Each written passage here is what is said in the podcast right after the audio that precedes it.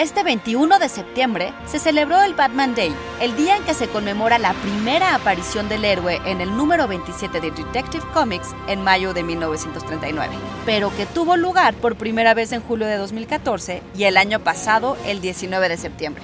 Santas confusiones, Batman. El año pasado se celebró también el 80 aniversario de la creación del personaje y los 30 años de un filme que habría de revolucionar el cine de superhéroes. Psy Institute. Masterpiece, your life. I want you to tell all your friends about me. What are you? I'm Batman.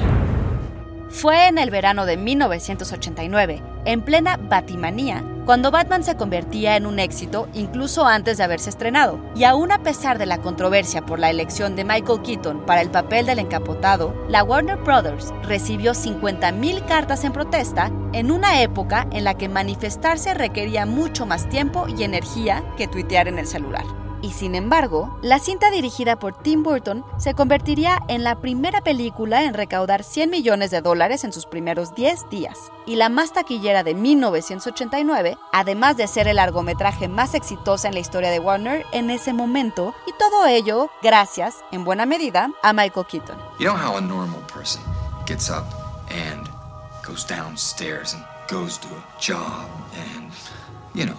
No.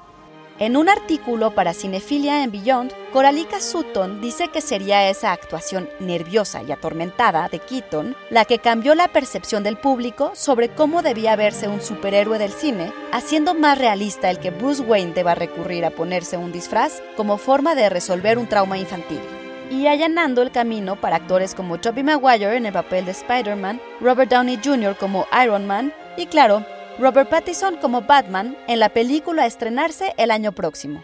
Idea y guion de Antonio Camarillo, con información del sitio web Cinefilia and Beyond.